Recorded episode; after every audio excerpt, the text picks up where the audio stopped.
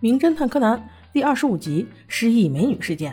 一说到美女，那肯定跟小五郎叔叔有关啦。小五郎叔叔最近迷上了赛马，所以他动不动就往马场去跑，而且还总是带上他的儿子和女儿。这天，在他又一次赌输之后，回家的路上碰到了一个美女，不由分说的从台阶上栽了下来，直接就摔入了小五郎的怀抱。小五郎被抱了一个满怀，还正在痛并快乐着的时候，柯南已经发现这个女孩是练过的，因为他看到了这个女孩身上健美的肌肉。那小五郎就冲着这一个满怀之摔，那肯定是要把人送到医院去。经过一番详细的检查之后，医生告诉他，这个女孩应该是得了失忆症。小五郎当即就决定，一定要帮她找回记忆。三人正在讨论，是不是就是因为刚才那一摔，才使她丧失了记忆？柯南认为不是这样。因为远远看去，他从桥的那边走过来的时候就已经晕晕乎乎的了。于是三人回到病房，看见女孩醒了之后，就问她：“你叫什么？”这个女孩倒清楚，她说她叫真叶。柯南问她：“你是不是刚从健身房出来的呀？或者你的工作是不是与金属细弦有关？因为你的手上有金属细弦划伤的痕迹。”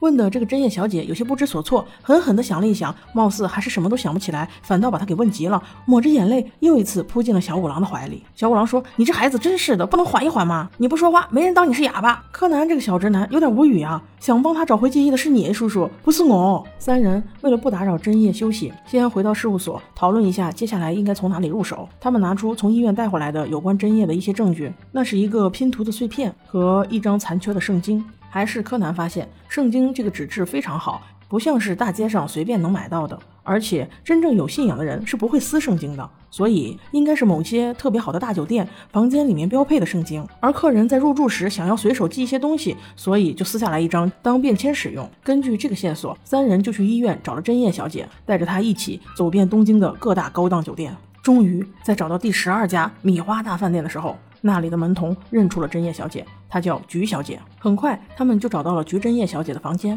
除了那张圣经可以对应上以外，其他还没有得到什么线索。那一个拼图的碎片还不知道是干什么用的。小五郎又问真叶小姐：“你还能不能想到什么？”真叶小姐又在努力的回想。她突然脑中闪现一过自己脖子上戴的项链，但一瞬间又失去了信心，于是头痛欲裂。她痛苦的叫嚷着：“我不要再想了，不要让我再想了！”然后跑出了房间，冲出了酒店。小五郎见状，岂容美女胡跑，于是紧跟着追了出去。刚一出酒店，就被一辆红色的轿车紧紧追来。那轿车明显是要撞死二人，还好美女身手矫健。小五郎在生命攸关之时，也不是。吃素的二人堪堪躲开这一撞，此刻柯南却已经看清楚开车的那人相貌。原来那人竟是那天在马场上看到过的那个男人。当时就觉得怎么不对劲，总有一个望远镜冲着自己这边，一直在监视的样子。此刻柯南对那辆汽车紧追不舍，凭着自己两条小腿，他想坐上汽车，真是异想天开。果然，他还是跟丢了汽车。不过他有了第二个重大发现，他在追车过程中走了一条小路，他发现这条小路上出了一起严重的车祸，是两辆大汽车夹着一个公交车，而那辆公交车上的人受伤严重，几乎全。部都被送进了医院。柯南去研究了一下这辆公交车的路线，他发现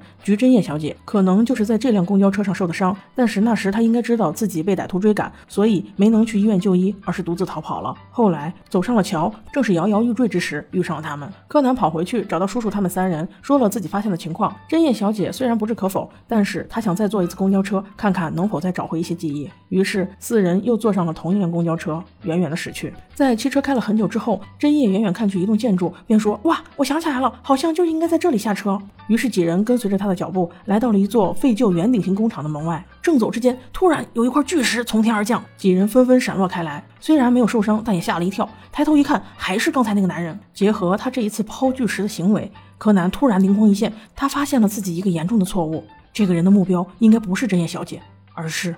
小五郎叔叔，首先他们在没有遇到真叶小姐之前，他就感到这个男人一直在盯着他们。其次，第二次这个男人开着红车撞来的时候，他的目标其实就是小五郎，只不过当时被这个自称菊真叶的女人误导了。这次的袭击就很明显，那块石头明明就是为小五郎而砸去，真叶小姐那一躲也不过逢场作戏罢了。真叶小姐这时还在演戏，她捂着头，还是说好痛好痛，自己跑走了。而小五郎叔叔却爬上了高楼去追那个所谓的歹徒，他还不知道他们的目标就是自己。柯南见状，赶紧追了上去，他去找小五郎叔叔，结果二人差点掉入大洞，幸好被赶来的小兰拽了回来。小兰告诉他们，真叶小姐不见了。柯南倒是没觉得意外，小五郎倒是心痛的很，吩咐小兰往哪个方向去了，赶紧去找啊！估计他心里想，说不定他还能成你后妈呢。没办法，三人沿途一路走回城市，边走边找。与此同时，真叶已经与那个神秘男人提前见面了。他们俩手中都拿着小五郎的资料，真夜却说：“我干活的时候不希望有人打扰。”于是。悄无声息的让那个男人归西了，他又楚楚可怜的跑了回来，找到小五郎。此时的小五郎和柯南他们是分头行动的，所以他现在单身一人。真叶想把他引到一处静谧之处杀了他，而柯南和小兰这边则找到了那个圣经残缺页上提到的那个地址。他们进门就发现了男子的尸体和小五郎的个人资料。柯南立刻反映出这一切，让小兰赶紧去报警，自己则赶去救小五郎叔叔。